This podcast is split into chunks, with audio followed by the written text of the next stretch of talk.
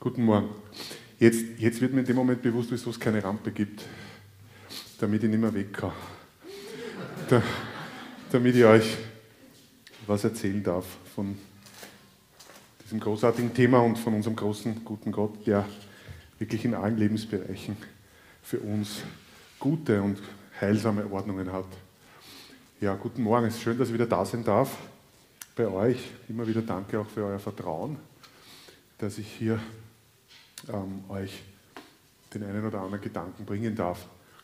Ja, ein ganz zentrales Thema unseres Lebens, haben wir schon von der Karin gehört. Jeder weiß das, ein Thema, das irdischer nicht sein kann, einerseits, und das doch für so viel Geistliches steht. Das Thema Geld.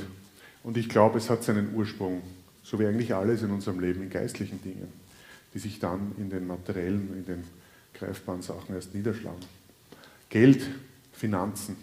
Ein Thema, das so umfassend ist, dass es mir ehrlich gesagt fast unseriös erscheint, darüber in nur einer Predigt zu sprechen. Ich habe mir daher versucht, heute vier Betonungen rauszudestillieren, die ich mir mit euch anschauen möchte damit wir trotzdem was mitnehmen können, ein paar schlagende Überschriften und damit wir hoffentlich in den nächsten 20, 25 Minuten doch den Pfad der Seriosität vielleicht wiederfinden. Die erste Betonung, die erste Überschrift, Geld und Finanzen ist oder sind ein Werkzeug. Wofür können sie stehen? Wir können, glaube ich, für viel Gutes stehen, das wissen wir. Für Ordnung, für Sicherheit, für eine Lebensführung, die maßvoll ist, auch für Lohn und Leistung. Aber, wie wir wissen, in dieser Welt, in einer gefallenen Welt, in einer Welt, die sich von Gottes Ordnungen per se und auch zum Teil sehr bewusst immer wieder abwendet oder abgewendet hat, können diese Themen leider auch für viel Schlechtes stehen. Für Maßlosigkeit, für Ausschweifung, für Machtmissbrauch, Überheblichkeit, Dominanz und Ausbeutung und vieles anderes. Geld, und das ist vielleicht die große Erkenntnis aus diesen negativen Aspekten, kann ganz schnell zu einem Abgott, zu einem echten Götzen werden. Aber Achtung, und das ist jetzt die Betonung für mich in diesem ersten Punkt.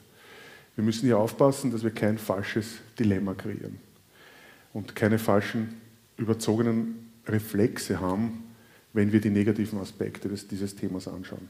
Geld ist nicht in sich böse und schlecht. Es ist ein Werkzeug. Und Werkzeuge, wie wir alle wissen, sind grundsätzlich einmal neutral.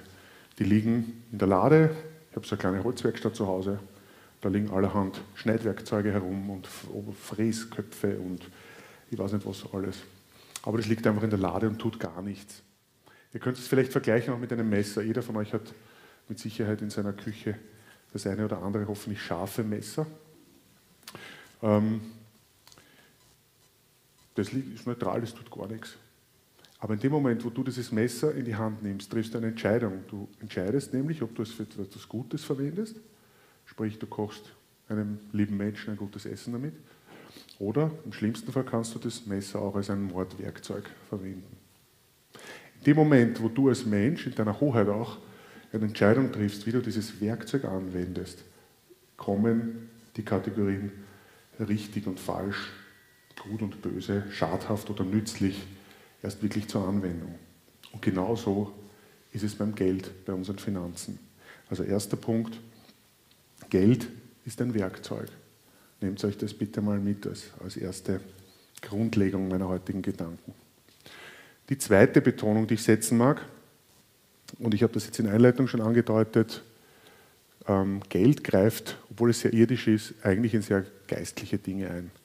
Geld, Finanzen sind ein geistlicher Kampf. Geld und Finanzen sind ein geistlicher Kampf. Das Thema ist so belastet, diese Welt leidet zutiefst an Ungleichheit, an Ungerechtigkeit, an all den schrecklichen Folgen, die systemisch ähm, in diesem Missbrauch des an sich neutralen Werkzeuges Geld liegen, das doch so viel Gutes bewirken könnte. Gott hat keinen Fehler gemacht, bis heute nicht. Gott hat Ordnungen angelegt in unserer Welt. Gott hat einen Planeten erschaffen, der nach jüngsten Berechnungen 12 Milliarden Menschen ernähren kann. Ähm, das heißt, hier liegt eindeutig auch wieder der Fehler in unserer gefallenen Natur und darin, dass wir diese Werkzeuge für schadhafte, für egoistische Ziele äh, leider nicht nur im Einzelnen, sondern auch ganz systemisch nutzen. Und warum sind wir Christen auch nicht gefeit davor, in diesem Thema falsch abzubiegen? Eben weil es einen geistlichen Kampf gibt und weil auch wir Christen noch nicht ähm, per se siegreich sind in diesem Thema, auch wenn wir alle Werkzeuge für diesen Sieg haben. Davon bin ich zutiefst überzeugt. Und ohne hier plump sein zu wollen, aber ich möchte es trotzdem erwähnen, die Wurzel dieses geistlichen Kampfes geht tief zurück in die Anfangsgeschichte der Menschheit, geht tief zurück zum Sündenfall in 1. Mose 3. Und diese Geldliebe, die Habsucht, der Missbrauch vom Geld, von Finanzen, der steht in direkter Opposition zu Gottes Nähe und zum Vertrauen in Gottes gute Ordnungen. Was die Karin auch angedeutet hat, letztlich zu wissen, nein, nicht nur, dass ich weiß, es gibt überhaupt einmal einen Schöpfer, einen ursächlichen Grund, warum der Kosmos da ist, warum ich da bin, warum ihr da seid, sondern dieser Gott hat nicht nur etwas instand gesetzt und ist dann auf Urlaub gefahren auf Dauer, sondern der ist immer noch am Wirken, der, der hat immer noch zu tun mit uns, der erhält uns und der hat einen tatsächlich guten Plan mit seiner ganzen Schöpfung. Aber es geht hier um das trügerische, um diese trügerische Lüge der Unabhängigkeit. Das missbrauchte Geld, das von Gott getrennte, sagt, ähm, ich brauche ihn nicht. Wir machen uns das selber. 1. Timotheus 6, Vers 13 ist für mich wirklich eine große Überschrift und darum möchte ich das lesen. Denn die Geldgier ist eine Wurzel alles Bösen. Etliche, die sich ihr hingegeben haben, sind vom Glauben abgeirrt und haben sich selbst viele Schmerzen verursacht, sagt Paulus uns allen und auch dem Timotheus. Aber noch einmal die Betonung hier, die Habsucht, die Geldgier, wie auch immer die Übersetzungen das sagen, das, sind das Problem nicht das Geld an sich. Ich wiederhole noch einmal, das Geld ist ein Werkzeug. Aber dieses missbrauchte Geld, diese missbrauchte Ressource sagt, ich brauche niemanden. Und ich brauche schon gar nicht Gott. Wenn ich nur genug Ressourcen habe, dann bin ich mein eigener Herr.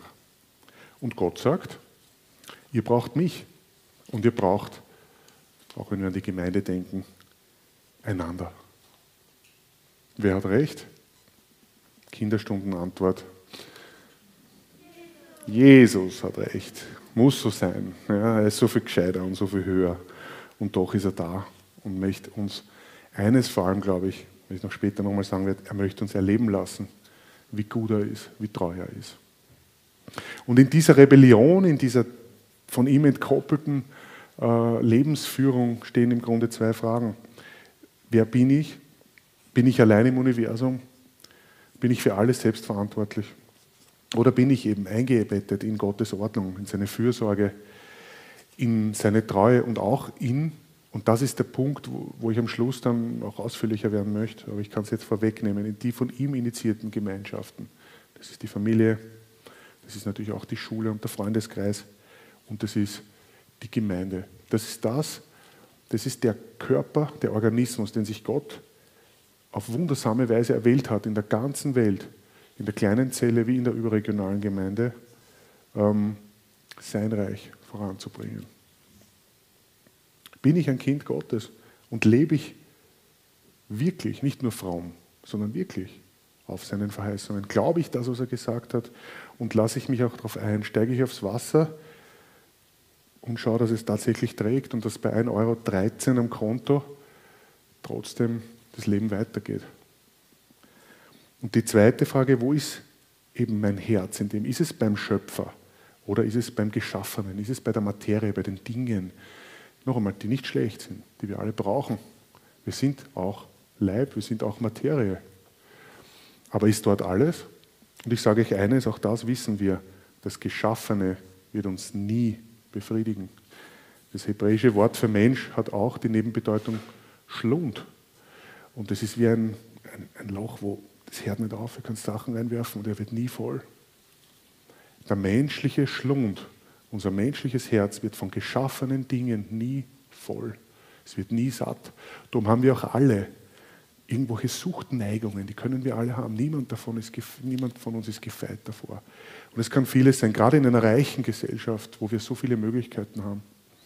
Geld eben, Konsum, Besitz, Ansehen, Sex, alles, was da uns vermeintlich und kurz Befriedigung gibt und dich kalt zurücklässt, wenn du es eben missbrauchst, wenn du es nicht auf die Art und Weise verwendest und hast, wie es Gott gemeint hat. Nichts von all dem gibt uns bleibenden Frieden. Wir dürfen also und wir müssen diesen Würgegriff des Geldes abschütteln. Und noch einmal, Geld zu haben, Geld zu nutzen, auch für schöne Dinge, auch für genussvolle Dinge, steht in keinem grundsätzlichen Widerspruch zu Gottes Willen und zu seinem Plan. Ich glaube, genießen ist erlaubt. Ich koche sehr gern und ich denke mir immer wieder, wenn ich die Gewürzlade aufmache, wie, wie verspielt ist Gott, dass er hunderte, tausende solche Aromen erschaffen hat. Er hätte doch auch sagen können, Kalorien sind alle gleich, schmeckt noch nichts, aber wir leben. Hätte er machen können. Warum macht er das? Weil er selber so erfreut hat an seiner Schöpfung, an seinem Überschwang, an seinen bunten Farben. Das ist doch unglaublich, oder? Also auch hier wieder, bitte kein falsches Dilemma. Es geht immer um die Frage des richtigen Maßes. Es geht immer um die Frage von guter Verwalterschaft. Und eben im Kern um die Frage, herrsche ich über das Geld oder herrscht das Geld über mich? Und darum, wie gesagt, zweiter Punkt für heute, Geld ist eigentlich im Kern ein geistlicher Kampf und wir können mit Jesus, mit dem Heiligen Geist, mit seinem Wort siegreich aus diesem Kampf hervorgehen. Aber der kommt immer wieder, solange wir nicht bei ihm sind. Ja? Nehmen wir das mit. Punkt 3. Was ist der richtige Fokus jetzt für unser Geld, für unsere Finanzen? Ich würde sagen, einfache Antwort jetzt mal, auch wenn das Thema umfassend ist, das Recht Gottes. Jesus sagt uns ganz deutlich, unser erster Fokus soll sein Reich sein, soll Priorität haben in unserem Leben, soll das im Blick haben, was ewig bleibt, was einfach nicht vergeht.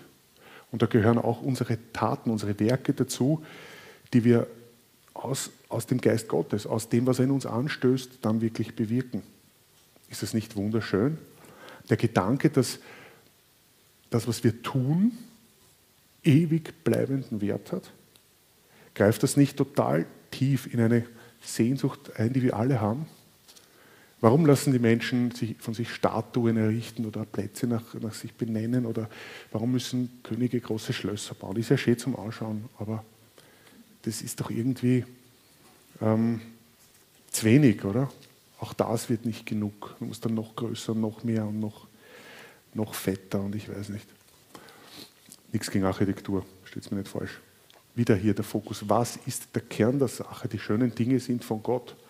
Aber was ist ähm, der innerste Antrieb, diese Dinge zu tun? Und wie gesagt, Reich Gottes ist das, was Gott, was Jesus uns als Priorität gegeben hat.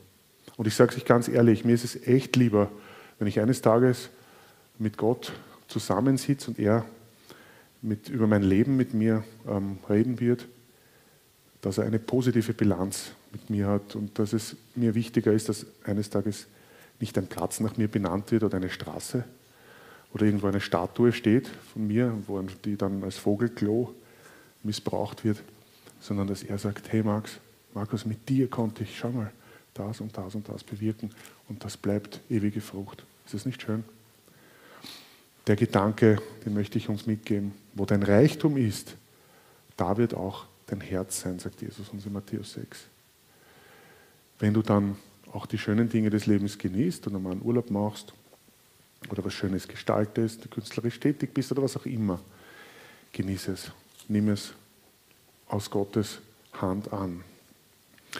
Aber gerade in unserer zerrissenen Welt, wo die Kluft auch immer weiter auseinandergeht, ist das Thema soziale Gerechtigkeit, Teilen, den Mitmenschen wahrnehmen, ein zutiefst Gott ähm, gewolltes Ziel. Ein Christenleben ist nicht nur jenseitsorientiert. Freilich, unser Ziel ist im Jenseits, wenn wir eines Tages diesen Leib verlassen müssen oder dürfen, kann man fast sagen, weil es erwartet uns ja so viel Größeres und Schöneres in dieser neuen Welt, die Gott eines Tages schaffen wird. Aber unser Leben findet im Heute statt, ganz konkret. Und das Reich Gottes, auch das dürfen wir nicht übersehen, ist heute hier. Der Sauerteig, der gute Sauerteig des Reiches Gottes, von dem Jesus redet, der ist heute Realität und der will heute breiter werden und größer werden. Denkt ans Vater unser, dein Wille geschehe wie im Himmel, so auf Erden. Ganz konkret im Heute. Und Gottes Herz schlägt für die Verlorenen, für soziale Gerechtigkeit, für ein maßvolles Leben, für Freude, für Ausgleich, für Anteilnahme. Die Summe all dieser Dinge ist Liebe. Und das ist nicht irgendwas Kitschiges, sondern das ist ein Lebensstil, der tatsächlich heute einen Unterschied macht. Im Alltag da draußen, am Montag, in der Arbeit, in der Schule, in der Familie und natürlich ähm, in der Gemeinde. Dieser Lebensstil ist unerhört selten in der Welt und der wird immer seltener, habe ich den Eindruck. Stadtlicht, oder? Das ist der Name auch, den ihr euch gegeben habt. Und ich glaube, das ist es, was passiert. Was wir Christen doch hoffentlich sein wollen. Licht in einer untergehenden Welt. Ähm, ja, wunderschön. An dem Thema müssten wir auch über den Zehnten reden, aber das ist ein Thema für eine eigene Predigt oder Predigtserie fast.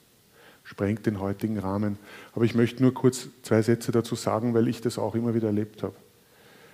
Ähm, Gott sagt förmlich, wir sollen ihn herausfordern. Es ist meines Wissens nach die einzige Bibelstelle in Malachi 3, wo Gott sagt, wir sollen ihn aktiv herausfordern. Im Sinne von, wir sollen schauen, ob es wirklich stimmt, was er sagt. Bringt den Zehnten im vollen Umfang zur Scheune, sagt er den Israeliten. Und seht, ob ich nicht die Schleusen des Himmels öffne, um euch zu versorgen und um euch, auch wenn es sich rechnerisch nicht ausgeht vielleicht, trotzdem treu zu versorgen. Und ich kann euch sagen, das habe ich und mit meiner Frau, mit meiner Familie ganz oft erlebt. Wir haben gesagt, nein, da fährt die Eisenbahn drüber, wir, wir geben unseren Zehnten, wenn es sein muss, mehr. Und ich weiß bis heute nicht, wie wir unser Haus finanziert haben oder wie, wieso es ausgegangen ist, wieso ich mit einer sauberen Hose da sitzen kann und es mir am Abend warm ist und ich genug zu essen habe. Ich weiß es nicht, aber was ich weiß ist, Gott ist treu und ist total vertrauenswürdig. Und dieses Erleben von dem, was wir zuerst in der Bibel lesen, und auch bekennen und auch meinen. Und dieses Erleben macht dann wirklich dieses tragfähige Fundament für die nächste und für die nächste und für die nächste ähnliche Situation, wo du erlebst, ja tatsächlich, Gott ist immer noch treu. Gestern, heute, morgen. Wiederholen wir also die drei Punkte noch einmal, ähm, die das Fundament legen sollen jetzt für, die, für unsere Praxis, das dann der vierte Punkt sein wird. Geld ist ein Werkzeug. Es fragt nach Anwendung und die Entscheidung triffst du. Die trifft jeder Einzelne von uns. Guter Umgang mit Geld ist ein geistlicher Kampf. Machen wir uns das bewusst, tun wir das nicht ab. Wir alle haben, wie gesagt, die Neigung dazu, auch abzubiegen in dem Bereich und uns allzu irdisch oder allzu ja, gottlos ist ein hartes Wort, aber uns von Gott losgelöst manchmal zu verhalten. Punkt 3, das Reich Gottes soll der Fokus unserer Überlegungen sein, weil das ist das, was bleibt. Das ist das, was ewige Bedeutung bekommt. Machen wir den Sack zu. Die Praxis, das Geld im Soll und im Haben, die Funktion der Gemeinde im umfassenden Sinn. Ich möchte eine wunderschöne Stelle dazu lesen aus dem zweiten Korintherbrief, die das nicht besser zusammenfassen dass es niemand besser zusammenfassen kann. Gebt entsprechend dem, was ihr habt. Denn eine bereitwillig gegebene Gabe ist Gott willkommen und ihr Wert bemisst sich nach dem, was der Geber besitzt, nicht nach dem, was er nicht besitzt. Schließlich soll es nicht dahin kommen, dass ihr anderen aus ihrer Not helft und dadurch selbst in Not geratet. Es geht vielmehr darum, einen Ausgleich zu schaffen. Zum jetzigen Zeitpunkt hilft euer Überfluss ihrem Mangel ab, damit dann ein anderes Mal ihr Überfluss euren Mangel abhilft und auf diese Weise kommt es zu einem Ausgleich. Es heißt ja in der Schrift, wer viel gesammelt hat, hatte nicht zu viel Und wer wenig gesammelt hatte, hatte nicht, zu wenig. Die Betonung auch auf Ausgleich, aber auch die Betonung auf, du sollst natürlich nicht deinen letzten Euro irgendwo hinschleudern und dann selbst deine Stromrechnung nicht zahlen können. Noch einmal, so wichtig. Natürlich ist uns das Geld gegeben, um es auch zu nutzen für unsere Lebensführung. Und natürlich bekommen wir Lohn für unsere Arbeit und so weiter. Aber wie gesagt, diesen Blick zu haben auf den anderen, auf das Gegenüber, gerade in unserer ich-bezogenen Gesellschaft, weg vom Ich hin zum Du, ähm, ist das, glaube ich, wofür Gottes Herz schlägt und wofür wir als Gemeinden, hoffentlich als Christen, in der Welt stehen. Ich glaube, die Kirche im Allgemeinen jetzt, die Gemeinde, ist der ideale Ort, wo genau das gelebt werden kann, wo Ausgleich entstehen kann. Und wie gesagt, umfassend vor Ort, hier Stadtlicht, regional, Wien, Österreich und überregional, also auch wenn wir an Hilfswerke denken. Mir fallen da großartige Sachen wie Open Doors, Compassion, grundsätzlich Entwicklungshilfeprojekte, Bildungsprojekte, Wycliffe. Ihr, ihr, wisst es und jeder von euch hat mit Sicherheit eines dieser Projekte auch am Herzen, Missionswerke sowieso, das Evangelium in die Welt zu tragen. Das, das kennen wir und das ist das sozusagen überregionale, wo auch unser Geld, unser herzliches Geben einen Unterschied macht, ganz konkret im Leben von anderen Menschen und wo Reich Gottes wächst. Und vor Ort in der Gemeinde, im Stadtlicht, in den Hauskreisen, in euren Freundschaften untereinander sowieso. Und ich hoffe, dass unser Leben, unser Christenleben äh, ganz konkret und im besten Sinn hier in diesen Dingen auch alltäglich ist, dass unsere Gemeinschaften Gemeinschaften sind, die, die teilen, die involviert sind. Dass unter uns eine Kultur des freizügigen Gebens, Nehmens, Helfens ganz natürlich Merkmale sind von einer geisterfüllten Gemeinde. Und ich glaube, dass dieser Lebensstil eben dem Stadtlicht und allen anderen Christus-zentrierten Gemeinschaften tausende Lumen mehr Strahlkraft geben können. Echte Anteilnahme am Leben des anderen, das ist das, was Gott segnet. Und ich bin zutiefst überzeugt, dass die innerste Sehnsucht unseres Lebens Gemeinschaft ist. Gemeinschaft mit Gott und Gemeinschaft mit unseren Mitmenschen. Und auch das führt zu weit, lässt den Jakobusbrief zum Beispiel. Das muss mit einer Auswirkung sein. Es kann nicht einfach nur ein frommer Wunsch sein, ah, alles Gute, ich bete für dich und hey, schönen Tag. Und in Wirklichkeit leben wir vielleicht oder der eine oder andere im tiefen Mangel, auch in diesen irdischen Dingen. Und ich weiß, im, im Soll zu sein, also im Mangel zu sein, ist auch eine schambesetzte Sache. Aber ich glaube, es ist gut, wenn wir das fokussieren und wenn wir sagen, wir trauen uns untereinander auch sagen, hey, ich habe Mangel, ich brauche Hilfe, auch ganz konkret finanziell. Und es muss ja nicht unbedingt das offene Mikrofon. Aber wenn unsere Gemeinschaft das auch als einen Teil hat, ein vertrautes Miteinander in diesen Dingen, dann wird das ein Riesensegen. Gott stellt sich dazu. Wir müssen das lernen, ohne Gesichtsverlust, ohne Peinlichkeit, auch in diesen Dingen zusammenzustehen. Und wenn du öfter im Haben bist, wenn du Ressourcen hast, auch im Bereich jetzt Geld und Finanzen, dann sei freizügig. Unterstütz Menschen, unterstütz Werke, die dir Gott hoffentlich auch durchs Gebet aufs Herz legt. Sei in deinem Gebetsleben proaktiv und sag, Herr, wer braucht, zeig mir, zeig es mir auf. Ich bin vielleicht blind dafür, ich sehe es nicht, aber zeig mir du Herr. Und ich bin überzeugt davon, er wird reden. Er wird dein Herz bewegen. Ich habe da ein Beispiel wirklich äh, von einer mir bekannten äh, Glaubensschwester, die in einem riesen Wohnzimmer mit vielen Ressourcen sitzt und sagt auf die Frage eines Vollzeitlers, eines Mitarbeiters in der Gemeinde, ja, können wir uns das leisten? Eine absurde Frage von jemandem, der vielleicht über fünf oder mehr Immobilien verfügt, der einfach richtig Geld hat. Und das meine ich, sage ich gar nicht polemisch. Oft fehlt uns dieser Blick. Oft sitzen wir so in unserem Setting und haben diesen Fokus nicht. Und wie gesagt, darum sage ich Gebet. Schau hin. Ähm, verweigere dich nicht dem, der Hilfe braucht. Eine Bibelstelle brauche ich heute noch, weil es so verschieden ist.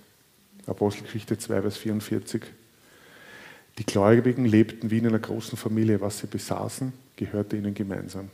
Wenn es an irgendetwas fehlte, war jeder gerne bereit, ein Grundstück oder anderen Besitz zu verkaufen, um mit dem Geld den Notleidenden in der Gemeinde zu helfen. Da war es.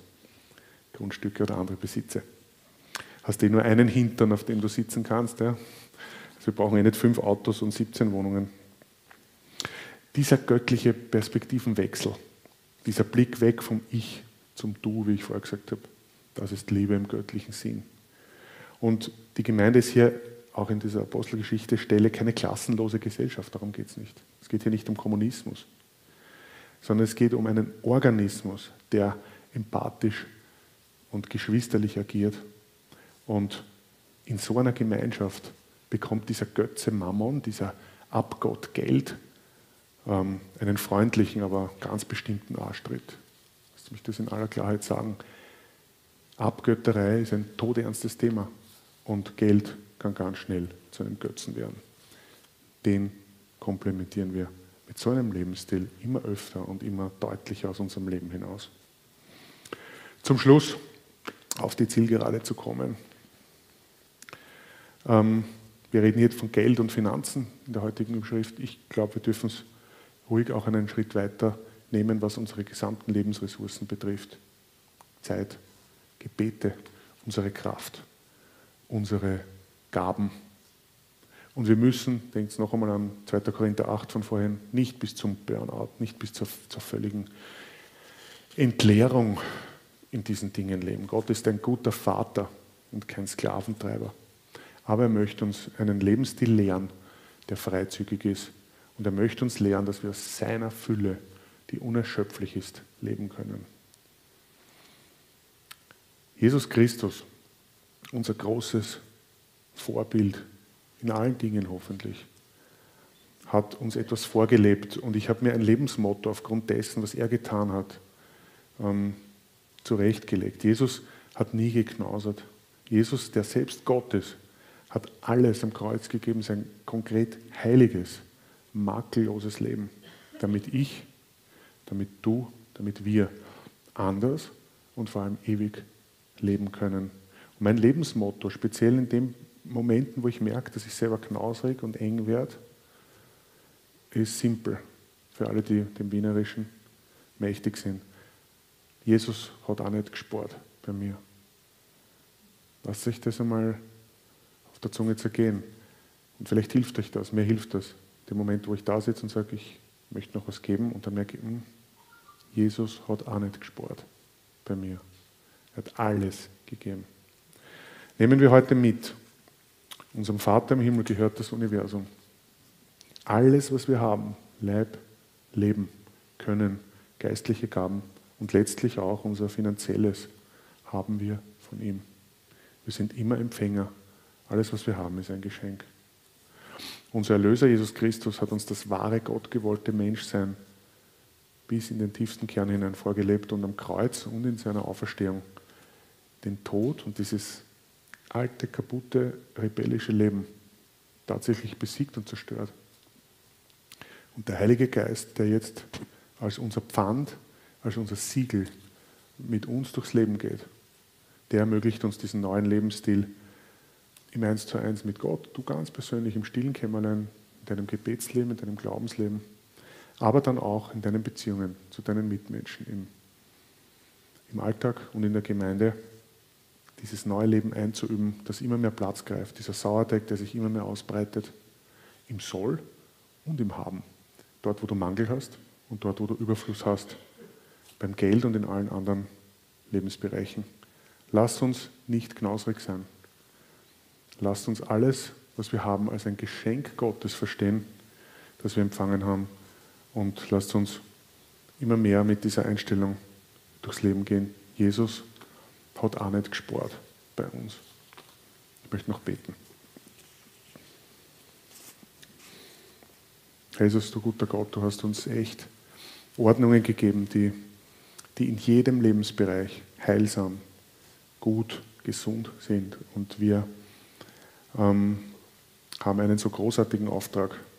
Du hast dir unsere, unser Scheitern und unser Herumstolpern nicht zum Anlass genommen, dieses Projekt ähm, Heiligung, dieses Projekt Gemeinschaft und Gemeinde abzubrechen. Nein, du bist geduldig, du gehst weiter, du hast einen großen Plan, den wir im Detail nicht verstehen, aber wo wir trotzdem wissen, du bist bis heute hier am Wirken.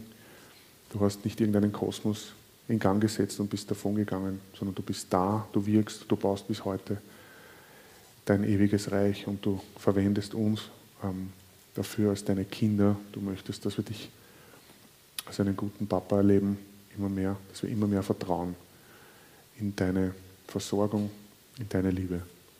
Jesus, lass das Stadtlicht und unser aller Leben im Alltag draußen, wo immer wir sind, immer mehr zu einem Ort und zu, einem, zu einer Wirklichkeit deiner Schönheit, deines Wesens werden, Herr Jesus.